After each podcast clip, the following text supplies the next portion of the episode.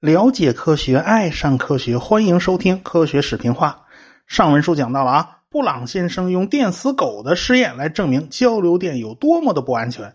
结果啊，公众的注意力哈并没有关注到交流电是不是安全，倒是对他虐待动物的行为非常不满呐。呃，这个布朗先生仍然再次升级他的行为啊，他不但电死狗啊，还电死了一头小牛，以及电死了一匹高头大马呀。也就在这个时代呢。呃，市场啊显示出了不可思议的一面，铜的价格就开始暴跌了。这是当初的垄断者显然就没有预料到这一点呐。哎，塞克雷坦本来以为自己呢能够控制全世界的铜的供应，但是他想不到啊，这十七美分的高价吸引了另外一伙人加入了竞争。呃，这帮人呐，说起来很不起眼他们就是收废品的啊！千万别小瞧这些个破铜烂铁啊！短时间内，这帮捡破烂的家伙就向市场投入了七万吨铜啊，几乎达到了全世界用量的百分之二十五。呃，这可就要了塞克雷坦的老命啊！他等于是坐在一堆一堆的紫铜上面，妈赔的心心心肝胆颤的。很快。这价钱呢就拼命往下跌，跌到了十二美分呢。所以电气工程行业，哎，这个铜的用的用量大户啊，算是松了一口气。这也算是整个电流大战的一个小插曲吧。就在这个时候呢，特斯拉来到了匹兹堡，见到了西屋先生，他就对西屋先生的感觉非常非常棒。他觉得这个人身材魁梧，体型匀称，浑身散发着工作的朝气。哎，西屋先生本人人品呢是很不错的，拥有良好的口碑，两个人可以算是很投缘的，也可以说是惺惺相惜呀。就这样，特斯拉跟西屋先生见了一面以后，答应到西屋电器来做顾问，然后他就赶回纽约收拾收拾啊，他纽约还有一些事情要办，然后他收拾完了以后，就再次来到了匹兹堡给西屋公司当顾问。但是这个特斯拉呀，在西屋公司的工作一点都不顺利。因为他名气太大了，这个整整个一流量明星嘛，而且这人脾气比较怪，所以呢，他跟西屋公司的很多底层员工的合作呀是非常不顺利的，他合不来。特斯拉当时设计的交流电动机的工作频率是六十赫兹，但是西屋电器的标准当时是一百三十三赫兹，所以西屋电器呢就不太可能放弃自己已经建立的一整套标准去迁就特斯拉。所以呢，这个特斯拉他他也倔，他也他也不爽，所以这方面啊磕磕碰碰是少不了的。所以特斯拉在西屋电器只工作了一年，就拔腿开溜了，就跑路了。但是他和西屋电器建立了非常紧密的联系，也就是关系还是很不错的。哎，西屋公司有什么技术难题，还是会想到这个电学奇才，经常啊就把特斯拉找来当顾问。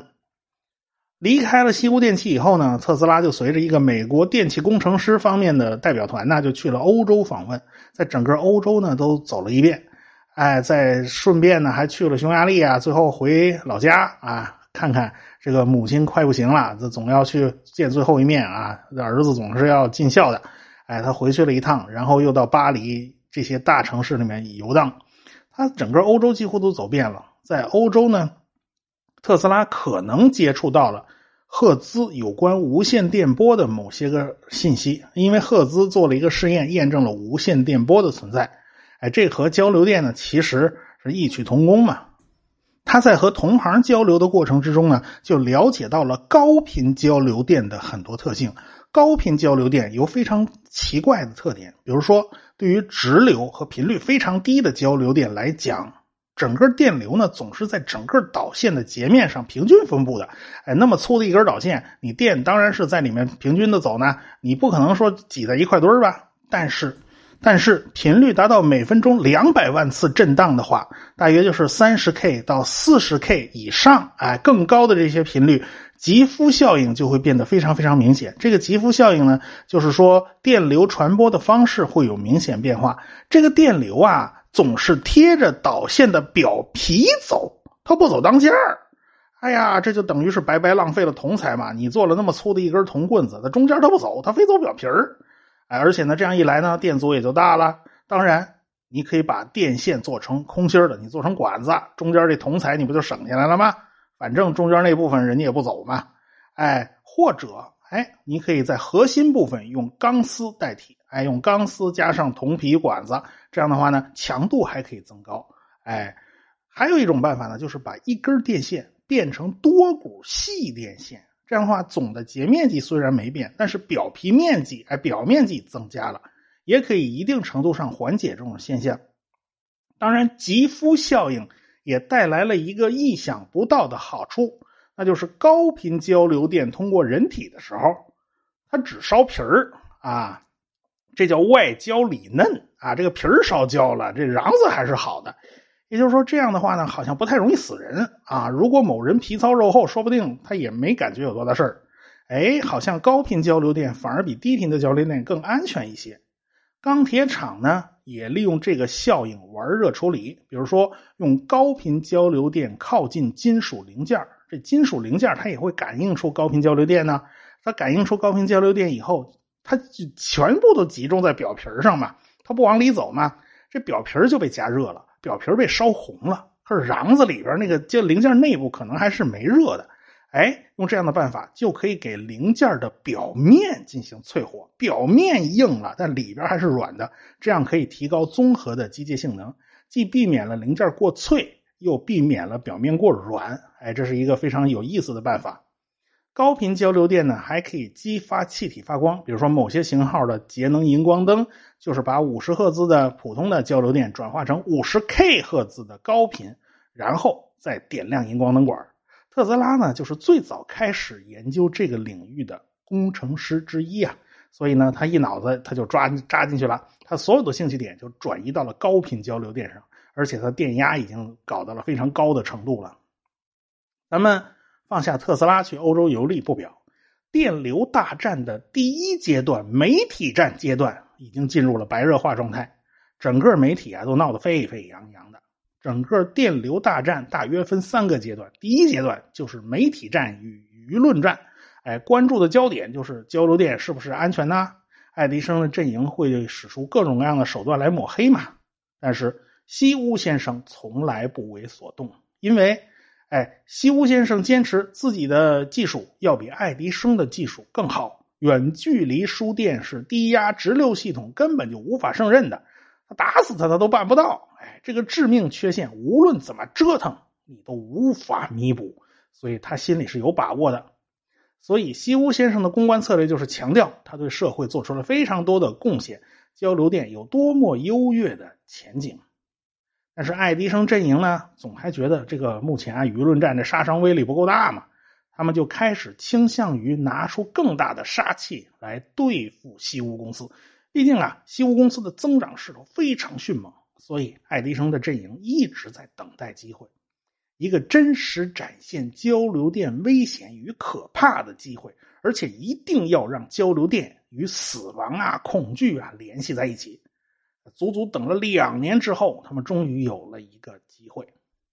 一八八九年的三月二十九号，在布法罗滨水区的一个菜贩子，他醉醺醺的就回了家。啊，等待他的是妻子和四岁的女儿。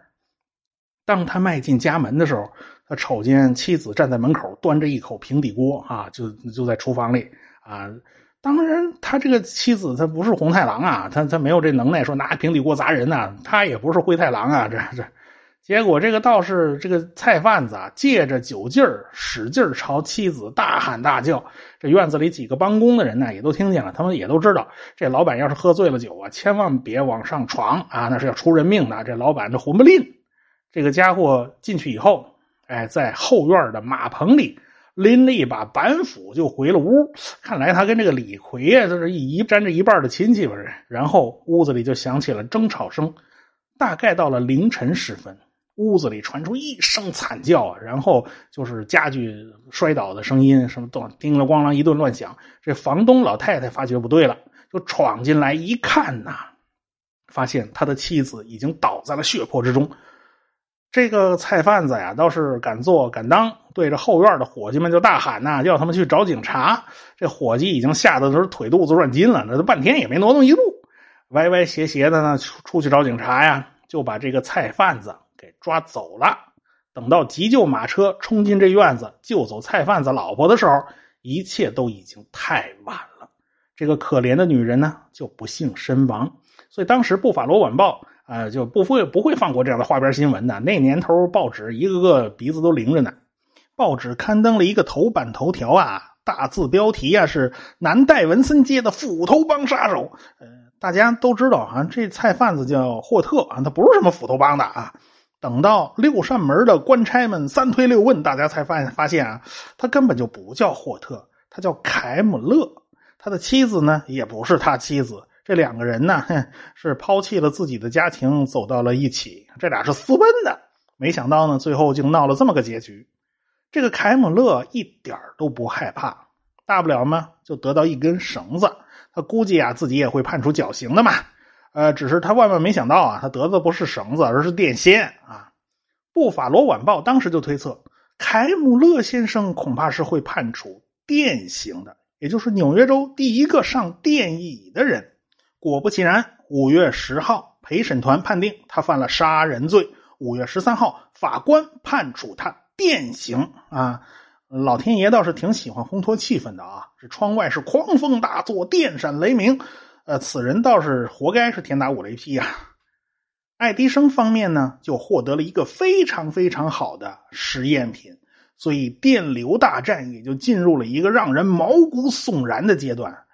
电死猫狗啊，那是一码事儿啊；电死一个大活人，哎，这大活人是一个同类呀，那可就又是另外一码事儿了。菜贩子的家当呢，全部变卖了，凑了五千美元。他找律师，呃，那那找不起啊，那律师比这个要贵得多。他是找一个可靠的人来抚养他四岁的女儿，所以呢，呃，他也不愿意掏一分钱给律师啊，他就他就不找了。可是呢，居然就有大律师了来找他了。美国法律界的名嘴当然是不白干的呀，呃，只不过呢，某些人要钱，某些人要名声罢了。所以呢，是前任的纽约州参议员伯克站出来为开姆勒辩护。他是一个非常优秀的律师，曾经给报业大王普利策当过法律顾问，所以他对法律圈子啊、政治圈子他都非常熟悉。他是一个熟悉游戏规则的老手了。这个伯克呢，在拼命的上诉，找各种各样的机会，找各种各样的渠道，哎。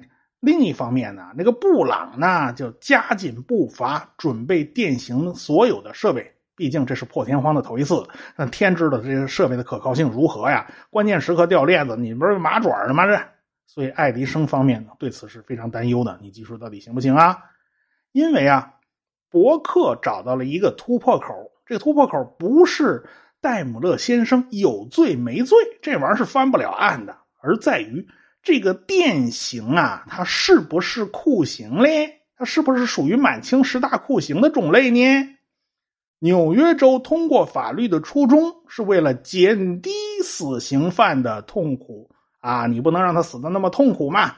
这罪犯被挂在绞刑架上，他要好久才会死，这个过程显然是痛苦而且受折磨的。大家知道啊，日本战犯板垣征四郎据说被吊了十二分钟才死。那么这个爱迪生方面呢，就必须拿出证据来呀，证明电刑这玩意儿又快又好啊。这个这死的越快嘛，那个受的痛苦就越少嘛。呃，可是呢，你总不能把人烧焦了又死不了，那那不是活受罪吗？不行啊。假如你支持电刑的话，你就需要拿出这种证据。哎，如果你拿不出来，那就不能实行电刑。看来啊，哎，这伯克是一地下党啊！这是他这暗地里在帮助西屋电器公司，因为爱迪生阵营这个连篇累牍的污名化交流电呢，其实已经弄得公众他烦了，他已经有逆反心理了，他自然而然呢就在舆论上会引起一些反弹。随后呢，这个布朗先生就被人揭了老底，还是《太阳报》给揭的，还捅到报纸上啊。原来，哎呀，他跟爱迪生的阵营啊有着千丝万缕的联系啊，他的证词是不可能是客观公正的，所以布朗先生的日子也不太好过。这个杀人犯凯姆勒先生呢就被转移到了州立监狱，这伯克呢就一直在上诉。法官任命贝克律师担任仲裁人，这个贝克律师自然是叫召集相关人等来问东问西了，招来布朗先生问一问：你狗电死的时候，到底这狗是痛苦啊还是不痛苦呢？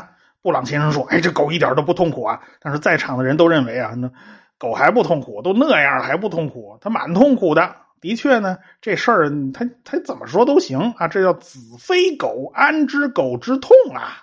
所以贝克律师又找来其他证人。有搞气象的人，据说啊，他曾经在华盛顿纪念碑上测风速，结果大雷雨天的被被雷劈过啊。但是他被雷劈了呢，也没什么事到现在还活蹦乱跳的，他没死啊。看来这个呃，这个电流也不是太厉害。再找其他专家来问啊，有人说呀，每个人电阻都是不一样的，身体也不是均匀的组织，所以通电的效果呀是五花八门、各不相同的。没办法，没办法，各方面的证据都有，那就决定决定不下来嘛，这个。到七月二十三号，爱迪生亲自出席听证会。哎呀，这场会议的音量呢太大了。为啥呢？因为爱爱迪生的耳背的毛病越来越厉害了。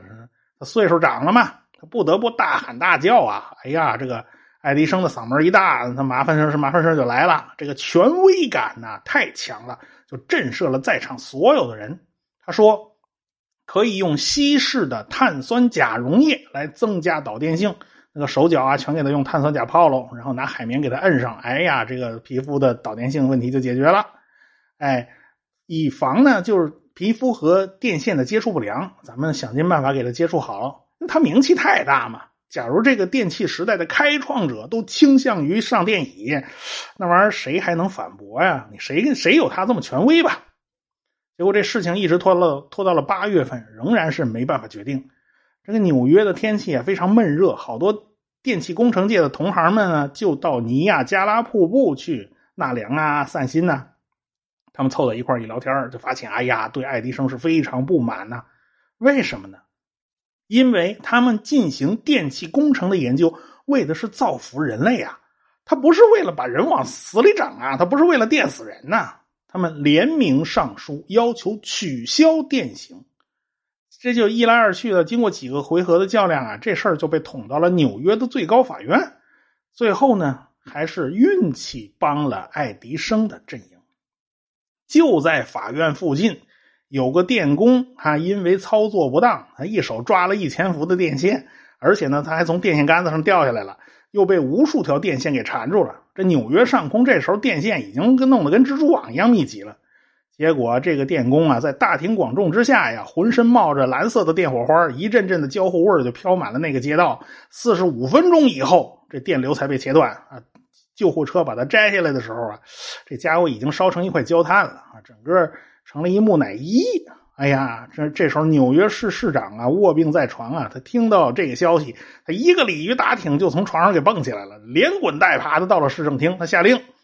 切断所有高压电弧灯的电源，哎，咱就不许再用这高压电弧灯了。这纽约街头一下子就陷入了黑暗，因为 那都是用电弧灯照明的嘛。哎，所以这对西屋公司是非常不利的。西屋公司呢，也就展开舆论上的反击。他强调，爱迪生自己的阵脚也在松动嘛。他手下的分公司也有人呼吁他这个老板啊，你最最好别妨碍交流电了啊。这交流电技术还是蛮好用的。因为直流电它服务半径太小了，妈拉个几里地没电了。因此，在很多地区，你要是不使用交流电，那就等于白白的把市场就让给了西屋公司嘛。哎，所以西屋公司他自己也说，现在市场上是开放的呀。公众对交流电他是不是放心，是不是满意，他会用钞票来投票的嘛。你看这几年到底谁卖出去的货更多呢？西屋的产量现在是连年在提高啊，这还供不应求呢。可见老百姓根本就没有受到舆论的影响。人家明白交流电不是那么可怕的，不是个坏东西。就这样吵架吵到了一八九零年的年初，纽约最高法院的法官判决，只有火刑、车裂、炮轰烧死、吊在铁索上饿死、剖腹和在十字架上钉死算作酷刑，其他的都不算。电刑当然也就不算喽。那照这说法的话，这满清十大酷刑他也都不算是吧？所以这个戴姆勒先生情绪低落啊。看来这个电刑是跑不了了。问他有什么最后要求没有呢？他只想要一口松木的棺材啊，带条纹的就行了啊。所以没办法，这到了最后的时候了。行刑是在地下室进行的，在场的医生啊、法官呐、技术人人员呢，反而比这死刑犯都紧张。这开姆勒还安慰他们呢，叫他们放松点啊。这个布朗先生呢没出现啊，他前期做了那么大的推动工作，现在已经不敢冒头了啊。自从他被人揭发拿了爱迪生的好处以后呢，他就躲起来了。他的利用价值呢也已经完结了，他巴不得赶紧撇清关系啊，这这就别别惹这事儿了。凯姆勒呢脚上穿了一双毛拖鞋，这双拖鞋呢事先放在碳酸钾溶液里面泡过，手脚呢也事先都浸泡了碳酸钾溶液。哎，现在呢他被绑在电椅上，头发呢全部被剃掉了，脑袋上戴了一个全包的皮套子，里边有海绵，也是浸泡过碳酸钾溶液的。屁股的位置呢，那个裤子。啊。给他剪开一个大洞啊，所以这都是为了增加接触面积嘛。周围有二十几个人在场，有不少是媒体的记者。通电的一瞬间呐，这犯人的身体突然就绷直了，而且面罩里冒出好多白沫，这都口吐白沫了，这是。然后就是鲜血乱飘。过了十七秒钟，大家都以为他死了，哪知道这家伙还活着，他还没死。现场的记者好几个。听闻此言呢，已经下瘫了。哎呀，其他人赶紧把这几个下瘫的抬走。这边操作人员手忙脚乱的就给犯人继续通电呢。这个电火花冒着蓝光啊，这个犯人的衣服都已经着了火。然后那医生过来，哗一瓢水就给泼泼灭了。那过了几分钟呢，这电流才断开。你可想而知啊，那通着电的椅子上泼上泼上一盆水，那是什么景象？这个犯人啊，已经烧得焦黑。医生检查。犯人的确是死了。等一干人等走出房间的时候，才发现门外的警察呀，居然都在抹眼泪在哭。你说跟这犯人怎么怎么有这么大感情吗？这这是有感情大呢？这这这还是吓的？这是纽约的各家报纸大篇幅报道了这次死刑的执行细节。这个爱迪生啊，还抱怨工作人员把这事搞砸了。怎么着？你电极应该接手心呢？你怎么接手背了？你这搞错地方了，这。所以，西屋先生不以为然。他认为啊，这爱迪生阵营等于是搬起石头砸了自己的脚。这样的死刑过程，那还不如拿斧子砍着快呢。这特斯拉呢，四十年后还在谴责电刑，因为啊，用的是他最心爱的交流电嘛。后来呢，爱迪生还玩过电死大象的把戏，不过那时候已经没有多少人在意了。爱迪生本人也快要在这一场电流大战之中。出局了。一八九一年，各家银行呢就出现金融危机了啊！无论是西屋电器还是爱迪生通用电气公司，这日子都不太好过呀，手里钱紧呐。他们都在努力稳定自己的资金来源，稳定自己的阵脚。红鼻子的摩根呢，就把汤姆逊豪斯顿公司的总经理，总经理叫科芬，和爱迪生通用电气公司的总经理叫维拉德叫到了自己的办公室。这摩根厌烦了。公司之间无止境的法律大战啊，互相指责对方侵权，互相指责对方抄袭自己创意。在摩根看来啊，你们那点创意恐怕这古罗马人全都干过了，那阳光底下能有什么新鲜事呢？所以呢，爱迪生通用电器和西屋的法律大战呢，当时进行的是如火如荼啊。到头来啊，折腾了半天，大家发现啊，除了律师们啊大赚了一笔律师费以外呀。所有人都是输家，输掉了时间，输掉了金钱，输掉了精力。所以摩根也希望把汤姆逊豪斯顿公司和爱迪生通用电气公司合并。为什么呢？因为他觉得汤姆逊豪斯顿公司的领导科芬比这个爱迪生公司的维拉德他要能干多了。所以金主摩根发话了，谁也违拗不得呀。最后呢，这个合并的公司啊，爱迪生本人的股份非常少。最后，他就连名字都被拿掉了。哎呀，这个摩根是翻脸无情啊！可以说，这个纯粹的生意人。现在呢，公司已经改名为通用电气，这将是一家伟大的公司。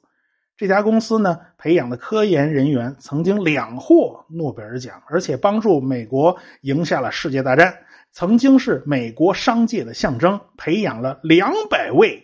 五百强企业的 CEO，甚至培养了一位美国总统啊！里根曾经在通用电器干了很多年的电视主持人，所以通用电器一直到现在还是一个非常牛的国际公司嘛。至此，爱迪生本人完全脱离了电气工程行业，他也要去寻找他的新天地了。通用公司呢，已经完成了一次脱胎换骨，整个班子都换了。就看这西屋电器如何接招了。这场电流大战呢，还有两个回合要交手呢，还要拖上几年才能结束。我们下次再说。科学声音。